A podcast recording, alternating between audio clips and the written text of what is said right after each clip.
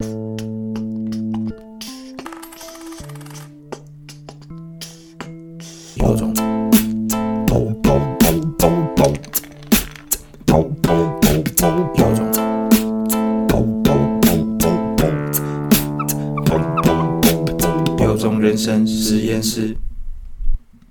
嗨，大家好，欢迎进入有种人生实验室。在实验室里，我们将与你一同探索每位研究对象的有种人生。我是 An Action 的玉祥。那今天呢，我们欢迎到了 An Action 的好友 Sherry，然后 Sherry 先跟大家打个招呼。嗨，各位听众，大家好，我是 Sherry。对，然后会邀请 Sherry 的原因是，就其实，在 AA 的呃各种线下活动中，我们常常接触到很多对于某些社会议题有兴趣的朋友，他可能喜欢教育啊，或者是文化，或者是环境保育。那因为 Sherry 过去曾经在大公司有在社会企业待过，所以就很好奇在这领域里面所做的一些经验分享，然后还有是如何探索自己的。那我相信也会在等一下的节目里面提到很多丰富的经验。那请 Sherry 先跟大家简单的自我介绍一下吧。OK，大家好，我是 Sherry，今天很开心来到这里能够分享。那我自己曾经的经验是在大学的时期的时候，有比较接触社会运动的部分，那就是大家所谓的太阳花，有所琢磨。那其实自己也对，比如说，哎，能够对社会付出的这件事情，也保持持续的热忱。那我后来其实真正做的比较久的工作是在 GoGo 的业务部分。那从很左派的思考跳到右派，我的思考里面可能会有一点点挣扎，但在觉得说，在经济上面一定要有所基础，才能对这个社会有持续的付出。那这个工作的话，也做了三年多的时间。那这当中，其实我有参加过呃回想计划，我也提了一个计划案，然后在这计划案的当中，其实也给我很多的启发。那在二零一八年的十月的时候，我呃，正式离开了 GoGo，参加了比较地方的组织，或是做自我的探索，包含是旅行，或者是创造一些线下的小活动，然后以这样子的方式去更认识自己，跟人认识人生，跟认识周遭的人。然后最后呃，近期的话是我加入了文化银行，呃，担任的职务的话是市场开发经理。那我最主要线下的产品的话是永续天灯，以推广永续天灯为主要的一个方向。嗯嗯听起来很丰富诶，因为跟啊、我第一次看到 Sherry 的时候是在我们 Action 团队说要去平溪找一个之前申请十卷计划 Explore 计划的朋友，这样，那我就觉得嗯很有趣，因为我其实，在很久之前就知道文化天呃文化银行他们做环保天灯，嗯哼，对，然后就说哦，想不到这样也有里面的人来申请十卷这个计划。那蛮好奇的是，先一开始问一下 Sherry 怎么认识我们 Action 团队，然后一开始是在什么样的情形下会想要参与那一个 Explore 试卷计划？在你的人生阶段里面，到底是那个发生什么事情让你想要填写申请表，然后来认识到我们团队的？哦，当时候会认识到，也是我在二零一八年十月离开 GoRo 以后开始。呃，因为我觉得人生会需要更多的尝试，就是在二零一九年，我给自己的定义是休息以及探索。那当时候是刚好搜搜寻到吧，我也忘记是哪一个契机，就是在网络上搜寻到十卷 Explore 的计划，然后先去了解了十卷这个地方它是怎么去重生的。所以我觉得对于重生这个议题很好奇，因为我后来觉得自己想要走的部分可能会跟呃社会人文跟社会的地方创生有关，就觉得诶，石卷这个地方怎么从一个海啸过后的城镇又重新苏醒起来？这群人到底在做什么样的事情？呃，开始想说，诶，我想要报名这样子的计划，去真正的探索试卷，或者是透过我的眼界让大家看到试卷不一样的面貌。然后也觉得，哎，台湾居然有一个这样子的组织，就是不用不用很多的试验或很多的比赛，就给人家这样子的金额去去去国外，我就觉得，呃，蛮蛮蛮讶异的，怎么会很佛心是不是对对对，就是很想要了解这个组织到底 在干嘛？对到到底在干嘛？对，那刚好提到就是地方创生这件事情是有兴趣的，那我会好奇的点是，因为我会觉得啊、你当你对某一个议题有兴趣，一定是在过去的某个经验里面，然后你是不确认对这件事情有没有兴趣，让你去参与它的时候，你才从中了解到说，哦，我好像很喜欢这件事情。那好奇的点是，开启对地方创生这件事情的热情，是从有过去的什么行动或者经验，或者是你自己？因为我在有看你的报名表上面有提到说，你有去花莲做西式的活动，哦，对吧？然后我觉得它其实跟地方创生有点类似。那好奇的是，到底是哪一个关键点开启对地方创生这件事情的热情？关键点哦，我觉得是对社会能够更好，或者是对人能够探索自己的不同，有一个很大的渴望吧。因为我觉得人都需要真正的扎根在土地上面。就是很多城市人可能就觉得，哎，这只是我居住的这这个地方，而所谓的扎根是更了解一个地区，更了解你怎么来的这件事。嗯，所以我我到时候在二零一七年工作的那个期间，就是还在 g o o 的那个期间，我参加了回场计划，然后我做的计划内容叫做匠人计划，因为我觉得我朋呃周遭的朋友都蛮有才华的，比如说手工鞋的鞋匠，或者是皮革，或者是艺术家，他们都身处在这个城市里面。那很多人可能觉得工作很疲乏的时候，是因为他们被困在一个框架里面，觉得人生跟生活好像就只是呃上班打卡、下班，然后朋友互动，而会感觉到一种孤寂感。那如果他们今天想要探索更多人生的时候，可以透过一个这样子的 App 去找寻到就在他生活中的这样人跟职人，让他们的生活重新燃起生机。我觉得是一个。一个这样子的想法吧，就觉得好像自己可以持续为社会付出。嗯，那当时候其实大学比较关注的第一个案子也是苗栗的大埔案，嗯哼，比较是跟政府相关的。那那太阳花学运的最前期也是比较跟政治政策有关的，就觉得说，哎，其实很多的政治政策其实可以让一个地方更好。那我们也需要在体制内去驱动。除了在体制外可能去让大家提醒跟冲击这件事情以外，更应该是要在内部能够持续去改善，所以我自己才会踏上比较业务，好像大家觉得偏左派的这件事情的路途上面，我觉得好像是一个一一个观念跟一个想法吧。哎，好奇刚刚提到的体制内外的那一个差别是什么？嗯，在年轻的时候，你好像你只能觉得自己用一种方式，嗯，去改变这个世界。你觉得你要用一个很呐喊、很对抗的方式，你才能去影响这个体制。但何不你成为那个体制里面的人，但是你还是保有这样子的思想，去一步一步的影响他们，去影响。对，哦，嗯。这真的是 感觉是经历过一些风风雨雨，然后在体制外冲撞过的人，然后才会有一番醒悟的感觉。对，对我也，我也，我也是觉得说，哎，自己当时候为什么大学没有选社会类的科系？因为当时候自己是学设计跟艺术，但我觉得是因为可能艺术的这件事而带来让我有做这样子的思考。因为我那时候其实。大三的时候，原本是想要转读的是电影系，我比较想要做的类型是纪录片，就是让大家看到不一样的人的生活去做记。嗯嗯嗯嗯哇，真的很丰富哎！每次聊就哦，又有一个我好像之前看参考资料没有看到的东西，真的很多哎。然后哦，因为我。那时候在做参考资料的时候，我我特别勾几个我想要特别跟你聊的，你之前做过，我觉得有点像是 side project 的经验。嗯哼。然后刚刚讲到花莲这个东西，然后还有呃回想计划，你你刚刚回想计划面说的是 app。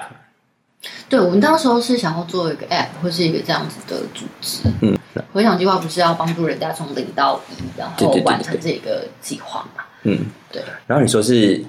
可以让。更多人知道透过那个 app，然后周遭有哪些匠人跟职人，跟职人让他们知道，然后可能去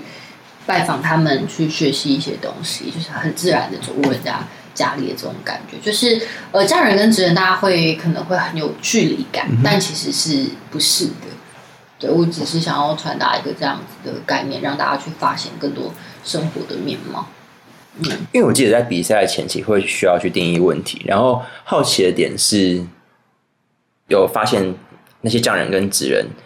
譬如说曝光的方式比较没那么全面嘛，不然怎么会想要透过这样的方式去让嗯让更多人认识他们？呃，对我我真的起心动念很简单的事情，说他们明明就有这些才华，嗯但是为什么收入永远都是那么的低？嗯对，就觉得他们好像有一些时间是比较被边缘化的，嗯所以我觉得这件事情上面有点可惜，就是资源好像没有极大化，资源好像没有被共享、被发生的这件事情。哦、然后其实这也是我吸引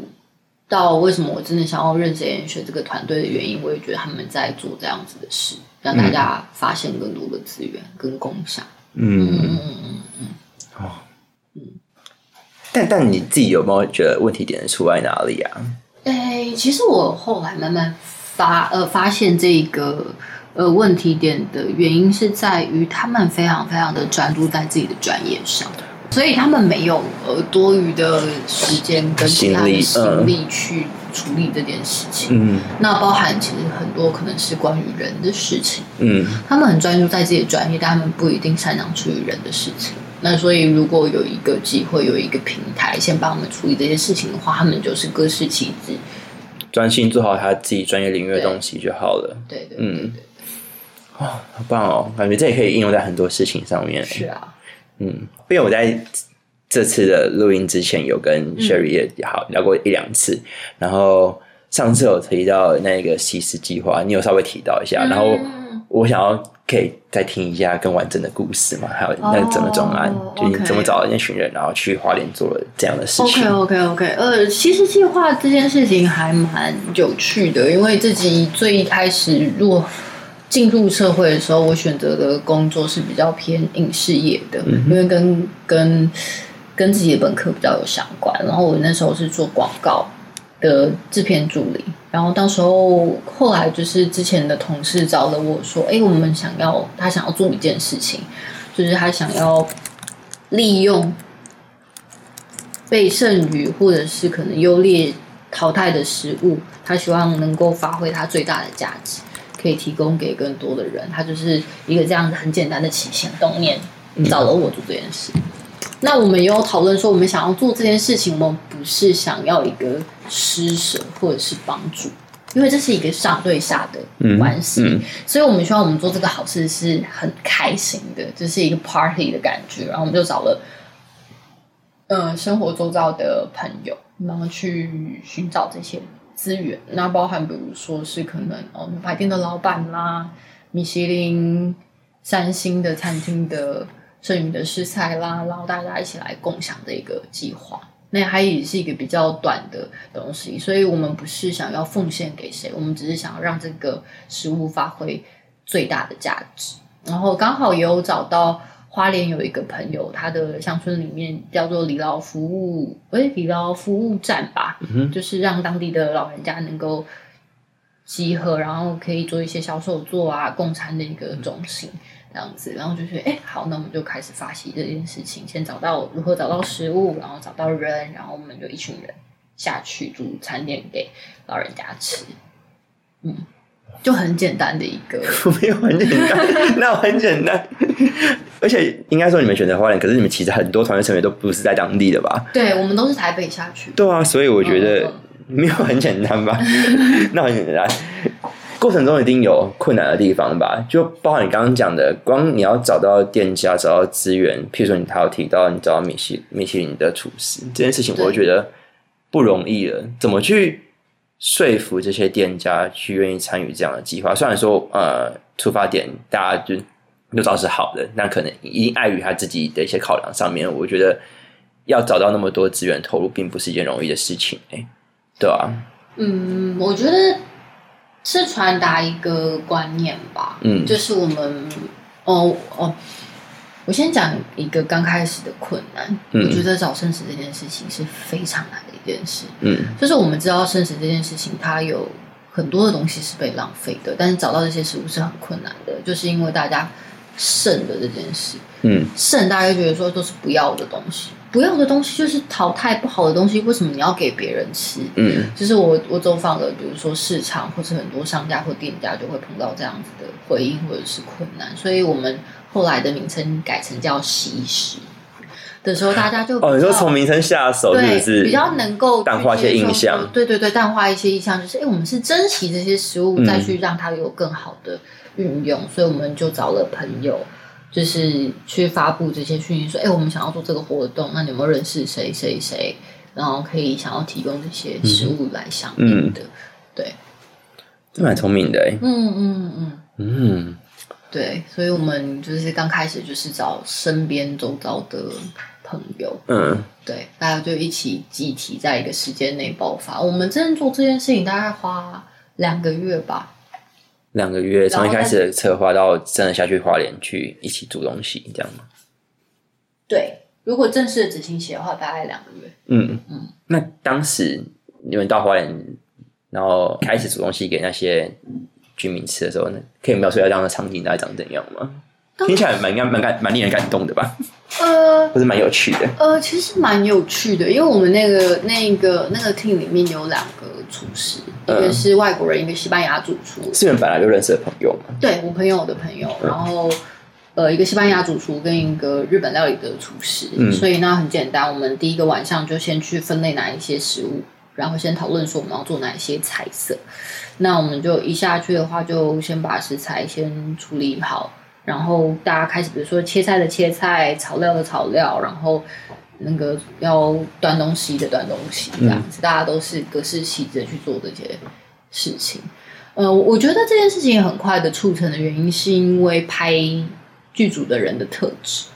就是拍剧组跟广告，它都是需要短时间之内完成一件事。嗯哦，哈，嗯哈，你所以很适应时间压力的。对我们很适应时间压力，嗯所以我们会很容易去在这个时间压力里面思考我们有哪些资源可以完成哪些事情。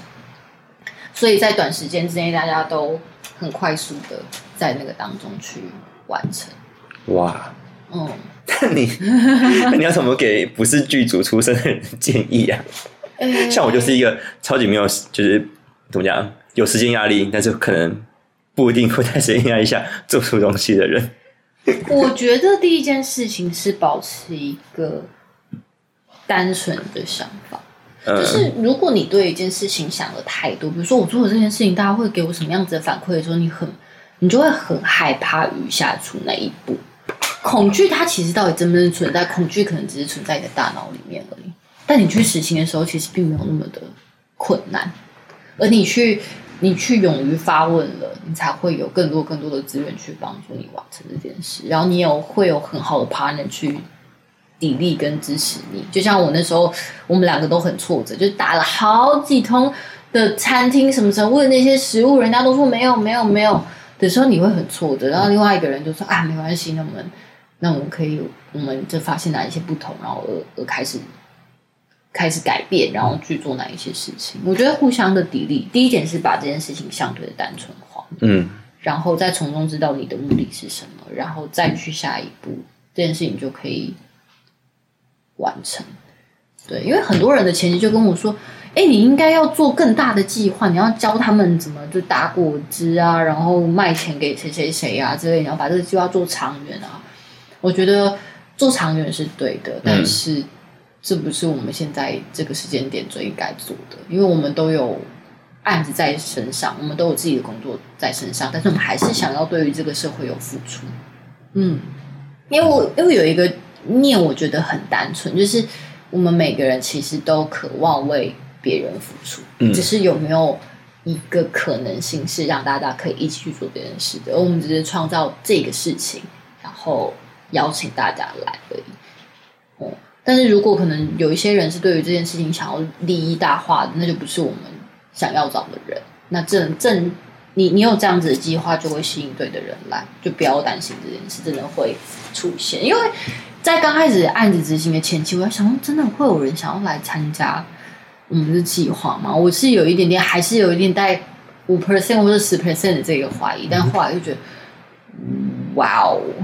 就是大家其实都很想做这件事，因为我们里面还有一个人是直播组，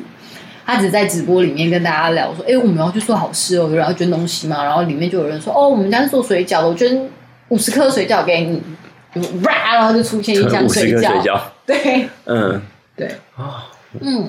听起来像是必须要及时的评估这个团队我们能做到的东西是什么，然后把那个界限给画起来之后，然后专注在界限里面的核心的东西，然后就是抛开恐惧，就是你现在先不要想，然后就先对。朝着核心去做，对，但是又不能脱离那个界限。呃，对。哦，对，就是如果你、你心有余力的话，你再去做其他的延伸。我觉得这蛮重要的，因为我后来发现，其实我自己有时候会对这件事情迟迟不肯往前进的恐惧，是来自于期待它可能可以更多，嗯，对，然后其他它可以更多的时候，其他它可以更好，然后做出超出预期的东西之外，然后无形之间就是给自己压力，然后就是变成一个恶性循环，嗯嗯对吧、所以对我来讲，就是好像听起来我自己会归纳成两个重点，就是界限的划清跟聚焦在你最一开始的那个核心目标。对，嗯，蛮有意思的。对，我觉得很棒，对，提供给听众们。哇 谢谢。嗯，好，那再来，哎、那时间点是做完这一个呃计划之后，然后就差不多没多久就进入到文化银行了嘛？差算差不多，呃，中间我自己还做了一个小小的个人计划，比较是在自己的朋友群里面，嗯就是我在做技能交换的这件事情，嗯就是我的技能跟朋友的技能去做去做交换，因为我觉得人与人之间可能他是你的朋友，但是有时候你有没有看到他其他的面相？哦，嗯我觉得人跟人的认识可以透过比如说手作跟教学而看到你这个熟悉的人不一样的面相，所以我就跟朋友交换了不一样的东西。对，像是我有一个朋友，他曾经是一个珠宝设计师，嗯他会三 D 建模戒指之类的，我就请他教我这一个，然后我就教他摄影的一些基础。然后有一个朋友教我，他是一个木工的职人，他就教我用废木料做一个扩香石，嗯扩香的软石，然后我帮他做一个访问访谈。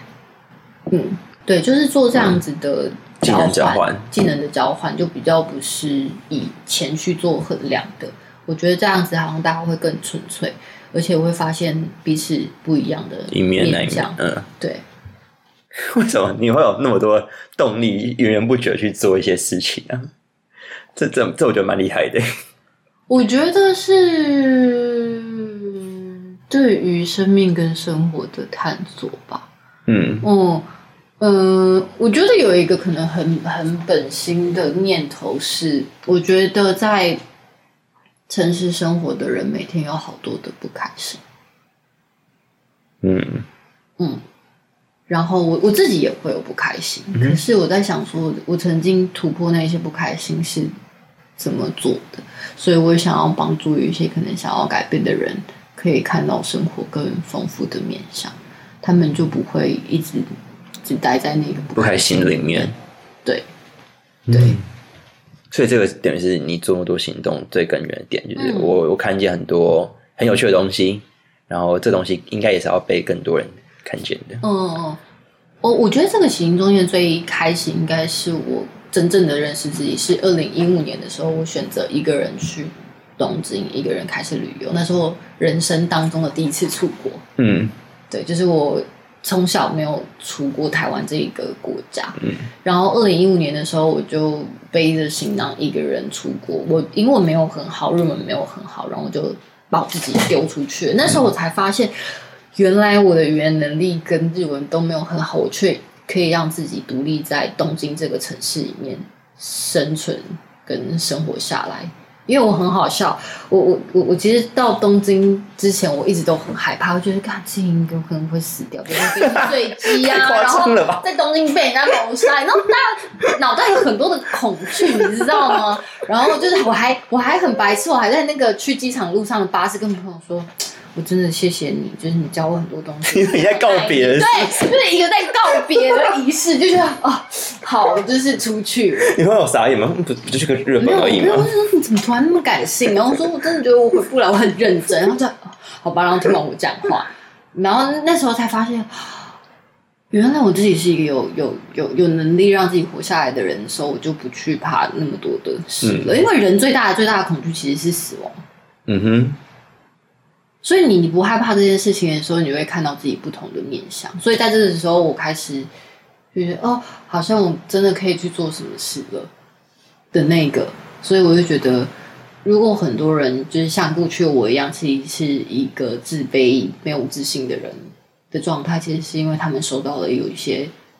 框架，而看不到自己更多的面向。所以我觉得，透过我这些行动，可以让大家看到自己不同面向，自己在分享的时候是什么样的面向的人，自己在教别人的时候是什么面向的人。嗯，就是让大家会有不同的开心吧。哎，那我好奇的是，你在做这些事情的时候，你都会回想到它最开始的起源是日本东京行这件事情吗？哦，会问这个问题是因为刚刚那个分享让我想到，我也是我第一次去自己当背包客旅行的时候，然后我我也觉得那时候对自己当下自己来说是一个很大的挑战，我也顺利做到了。但这件事情好像你没有讲，我真的近期之内完全忘了这件事情、欸，所以我好奇的是，是不是你很重要一点是你必须要时时的回忆起当初为什么会让自己做出挑战的那一个事件，然后好像不能够常常忘记，因为像我就是常常忘记，然后又会陷到刚刚的这种恐惧的情绪。对对对，我觉得这件事情很很很重要。嗯嗯，我觉得人生有一些很重要的阶段，是你要去回看你人生那时候影响你最大发生的事情是什么。我啊会时不时会会让自己回去看那样子的状态，那样自己成长的那一些嗯，的东西，这已经变成一个是一个习惯了，是不是？对，会变成一个习惯。哦啊，还是因为是跟影像创作有关系，已经习已经习惯了，就是那画面就一直不断的在脑海里面回放。嗯，有可能。对啊，可是这好重要、哦，你真的没有讲，我真的都快忘记我曾经有做过也是类似的事情了欸。好，我回去要翻开我的相簿，稍微再回忆一下。对，很需要，对啊这很重要。嗯，就像启某一个那个片刻，但是我真的觉得恐惧永远都是在自己脑海里。你要去踏出那一步的时候，你才会知道这个真正世界会给你什么样子的东西。嗯，而且你或许已经以前曾经踏出过了，只是你现在可能暂时忘记了。嗯哼对，嗯，好棒哦。旅行真的是教人活在当下这件事，因为有太多太多太多你完全对，无法出乎意料的对事情，完全不在计划之内发生的事情怎。么会这样？就是干，就是在怎么你的心里面这样想的时候，你就是越紧张，你越没有办法做出一个好的判断。就这件事情可能没有真的那么困难。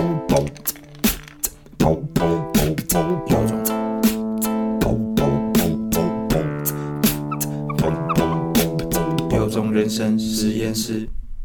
后来就去了文化银行，那对，会很好奇那时候为什么会毅然决然地离开 GoGo 罗？因为我在那一个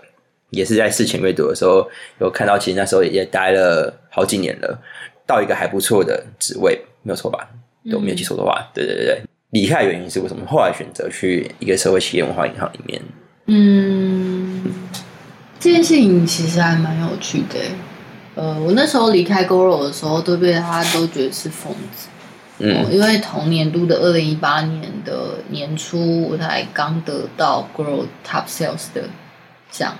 就正常人家说，你这已经就是得到你人生当中在业务上面一个很高的成就了，你为什么会想要离开？然后二零一八年其实我也做了一件事，就是我参加了游牧行，哦，它是一个组织，它就是带台湾人去很原始的青藏玉玉树那个地方去认识当地的藏族人，可能很简朴的民宅里面吃煮面片，就是它不是是什么？就是呃，有点像我们面疙瘩的那一种感觉，它就是一片一片一片，然后下去哦煮成汤，就是很很一般的庶民家里面嗯去体验真正的藏族人生活。比如说，你还要徒手去把那个牦牛粪把它铺在草地上，等干了以后，他们可以把它缠起来做燃料，就是嗯，很原始的行程。酷哦，但是你也会看到每一个人面对这个世界上是什么样的生活。其实回来的那个当下，我是觉得，对我要好好改变台湾，还台湾是一个很很棒的地方，然后我觉得我应该好好在呃 GoRo 工作。但是就有一个内心里面的因子，觉得说，在既然我有业务这个才能，我好像随时随地到哪一个地方我都可以工作。但是什么事情是我现阶段最应该做的？哦，然后那时候我觉得自己里面有两个声音，第一个是可以探索你自己是谁，然后找到你心中的那一副平静。对，因为以前我是一个非常非常冲的人，我会觉得我好像没有办法去平衡我的生活，就是工作到没生活的那一种人的工作狂，就觉得我好像要学习去平衡我的生活。对，因为身身体那时候也稍微出一些状况，比如说可能晚上睡不着啊，这样子的一些身体一些小小病警警讯，就觉得哎、诶好，我要先停下来，让我知道我 on 跟 off 的那个开关是什么，就是让二零一九年这段时间是停下来的，所以我那时候也存了一笔钱，就是要做这件事，所以二零一九年我就有了存款，然后让自己停下来，然后觉得说，嗯，我好像要去找寻现在这个时间点我最应该做的，嗯，然后那个最应该做是我觉得回到我刚刚的那个本心本念嘛，我觉得说每个人都有自己的才能，但是他应该要得得到他该有的配，所以我想要让产出者专注做他的工作，然后我就来帮他们做销售的这件事情。对，所以我刚开始接触了到第一个组织叫做暗系，就是我在帮呃艺术家们去做一些访谈跟自介，然后还有帮他们去推广课程的这些事情，然后希望帮艺术家能够找到好的配或者好的受众，然后就在协助这一个组织。那后来离开了，就是刚好碰到文化银行，这真的是非常非常刚好，因为我找文化银行的时候。呃，永续天灯这个部门跟这个职缺是完全不存在的。文化银行它其实是来自于呃创办人邵爱婷的想法，他们希望能够保存台湾珍贵的呃文化，那包含是无形文化资产，比如说可能是一个匠人的手艺。比如说木雕师傅等等的，他们希望保留台湾的文化资产，以访谈或者是影像跟设计的方式，让这些文化的东西更让大家认识。说，哎，我把文化这件事情存到一个地方，那我想要 search 的时候，我可以从中领取，所以它叫做文化银行。嗯哼，嗯嗯嗯。呃，我刚开始应征他们的呃民宿代管的这个的业务。然后后来我跟终于碰到创办人第二次面试的时候，我跟他讲说，其实我比较想要做一些地方跟社会创生的事情。然后他就提到说，哎，他们有永续天灯这个产品，我之前本来就知道有环保天灯嘛，嗯但是不知道他们有缺。然后就说，哎，他们现在呃有碰到一些些呃障碍，就是他们想要突破这个市场，那希希望我能够去接这个部门去做这件事情。对，然后我就觉得，哎，好哎，我的本念就是人家制造了好的产品，我就去帮忙推广。于是我就觉得，哎，可以满足我，我觉得想要去做的社会价值，也觉得现在这是一个时间点该做的事。哦，因为嗯，天灯传统天灯其实造成了很多山林上面的污染，嗯哼，对，或者是一些状况发生。就算当地人很努力，还是有很多的天灯残骸是落在呃山林里面的。对，就觉得好像哎，永续天跟真的可以改善这样子的环境，然后于是就加入文化银行了。那接着会想要了解的是，当时从 GoGo 这样的大公司转到文化银行，因为对我来讲，它真的是两个心态或是团队非常截然不同的的地方嘛。那你一开始有不适应的点吗？呃，我觉得那份不适应是工作的内容其实不太一因为我在 Go 的时间其实是在做门市的业务，那门市业务会相对比我后来加入文化银行这个职务来的单纯，就是我比较是直接是对客户专注的跟客户沟通，呃，介绍产品，然后跟一个组织上面的训练，比如说训练业务啊。比较都是在我的专业领域内容里面。那来到文化银行，因为永续天的这个部门是后来呃创造出来的，所以当中会有许多的碰撞跟组织，然后跟火花会需要去去去尝试。等于是说，呃，你在大公司里面你是已经被分配好职务的，但你现在进入到小公司里面，就是什么事情都要做，对。就是要比较可能更一条龙的完成这件事，但也会有更多的挑战，更多新鲜的东西来到自己的呃生命当中。嗯，嗯听起来就是分工会比较没有那么的明显，然后必须要一个人一条龙完成很多的事情。那在这当中，最挫折的部分是什么？最挑战的？呃，最挑战的事情是，我觉得要做一些自己过去比较不熟悉的事情。嗯对，呃，以以前你可能会接触，以前在 Grow 的时候可能会比较接触一些行销，但是他比较不会跟你讨论说，哎，行销策略是什么之类的。但是你成为一个永续天灯的最主要的人的时候，你要跟你你公司的行销说，哎，我要做什么的时候，你就要有更多的行销的思维，你才能去做更顺畅的沟通。或者是说你要怎么去定义一个品牌，然后去做推广，或者是跟当地的人去做协调、去做沟通，我觉得是一些呃突破自己比较不熟悉的领域，跟去做尝试。我觉得这件事情上面会是会是需要一段时间的。嗯。那因为因为听起来还是还是会碰触到行销这一块嘛，就是可能两边的方式不一样。那我相信一定有很多人会投身这样的社会企业。那他可能现在就是在也是在一家大公司里面，然后有点犹豫该不该转转这样的跑道。那你觉得其实有什么优势是在大公司里面工作过的人，他可以把他带到这个社会企业，然后他可能是现在这个台湾的社会企业比较缺乏的这一块。嗯哼嗯哼嗯，这也是我期许在文化银行里面我可以做到的一件事情，就是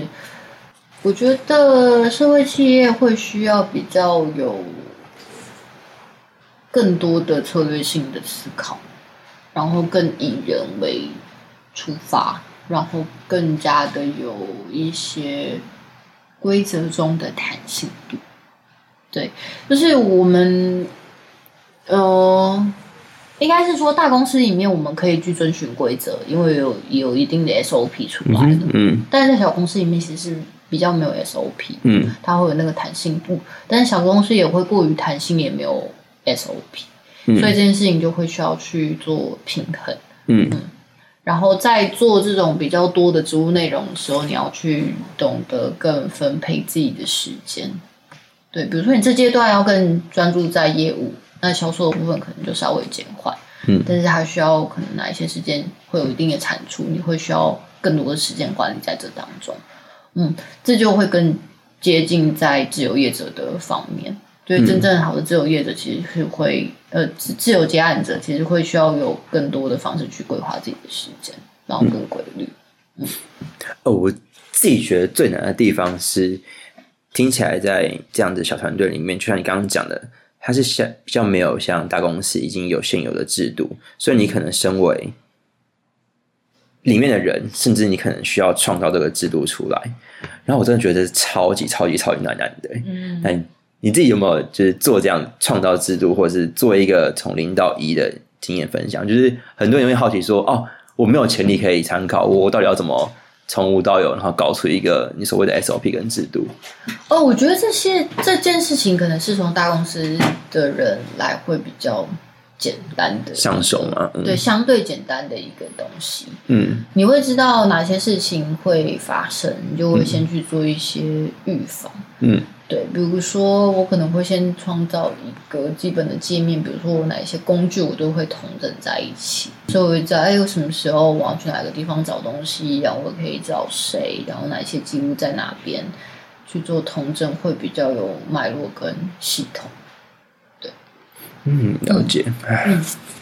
好，给一些小企业，说明我们听众也有些人是社会企业，然后里面没有这种大公司过来的人，也可以给他们一点参考。嗯，我觉得就是一个小小的个人经验啦，就是当时候就是先进入这个组织的时候，是先建立一个自己比较习惯的系统去运作，也会让我觉得比较的顺畅。对，但但这当中其实也会需要跟我的伙伴、我的老板去做讨论。对，哦，这是我刚好刚接下来想到一个问题，哎，我我身旁有朋友有这样的分享。当你创立了一个新的 SOP 跟新的制度之后，你要怎么去说服原有的团队？也不用讲说服，就让他们知道说这个东西可能是可以帮助整个组织成长或是更进步的，然后要他们去习惯这件事情。然后我觉得好像很难，就我觉得引入一个新的制度或习惯是一件很难做到的东西，就他他可能需要时间。可是我觉得，呃，除了时间之外，身为那一个制度或者习惯的建立者，好像应该可以多做点什么东西，然后帮助这一个你认为好的事情更加的带入到现有的团队里面。因为这也是我我曾经碰过的难处。哦，对我我觉得，我觉得，我我觉得这件事情的话，你可以找一个 partner。如果你在这个状况里面的话，你有一个 partner，你可以去互相激励对方。就是这个改变的话，我觉得需要一些激励的机制。对，如果有更多激励机制的话，大家觉得说，哎，这件事情是不错可以做的时候，就会开始一步一步慢慢的改善。然后一次真的不要下太多猛药下去，比如说我就是全部洗牌，全部重来。嗯，对，就是一步一步的循序渐进嘛循序渐进的找 part 找 partner 是有点像是找暗装的感觉嘛，就可能 team 里面你觉得有谁是比较容易把你这样子的系统或这样的观念的人，然后跟他一起讨论之后，他也觉得可行，那越来越多人就有点像是各个击破的概念嘛。呃，有点类似，有点类似，嗯大家就会越来越习惯在这一个事情上面。但我觉得会需要一个阶段性的比较，嗯，阶段性的比较意思是，比如说，哎，我们从这一个东西改变到这个东西，那我们嗯。改改呃增加了多少的产能或者是产值，那些也是可能比较比较数据类的东西，但这些的印证会让大家觉得有改变，嗯。会更有感啦。就是有时候数字的应用上，它会需要在这个地方，如果可以的话，哦，嗯嗯，在推了当下，然后事后的成果可能也要分阶段跟分小块的去慢慢的呈现给其他人看。对，哦，好，那嗯、首先先谢谢 Sherry，就是今天跟我们分享了这么多，包含从最开始在 GoGo 肉，然后习食计划，还有到现在文化银行结束之后，又要迈入到人生的下一个阶段。那我觉得里面都有很多点可以让听众们值得回味的。像我印象最深刻的，包含有你要找到一个界限，你可以做的能力是哪些，在现阶段，不要被其他的恐惧所裹足不前，因为你要永远记得你的一开始的核心的那个目标是什么东西。这我觉得超受用的。还有往核心目标的路上，你要回头检视你自己，其实曾经有克服过哪些事情，然后把它拿回来，然后也跟自己讲说，哎、你以前都做到了，那现在应该可以做到。就是不要忘记最一开始有克服过的那一些事情，也是蛮重要的一个点。那我觉得很棒，收获获益匪浅啊。嗯，好好。如果喜欢我们今天的实验室，也欢迎在各大 podcast 平台关注、分享或是留下你的评论。那也别忘了追踪 Action 的 Facebook 还有 Instagram。之后如果有想听的研究类型，也可以透过以上的社群联络我们。那我们今天谢谢 Sherry，那我们就下次见，谢谢 Sherry，谢谢玉祥，谢谢各位听众，拜拜，拜拜。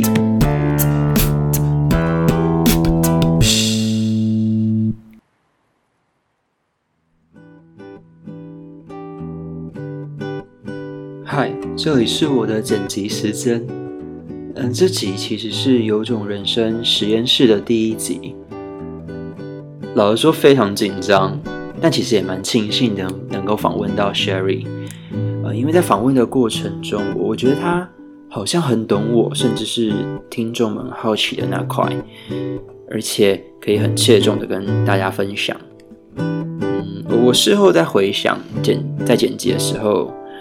觉得这可能跟他精准的业务力有很大的关系吧。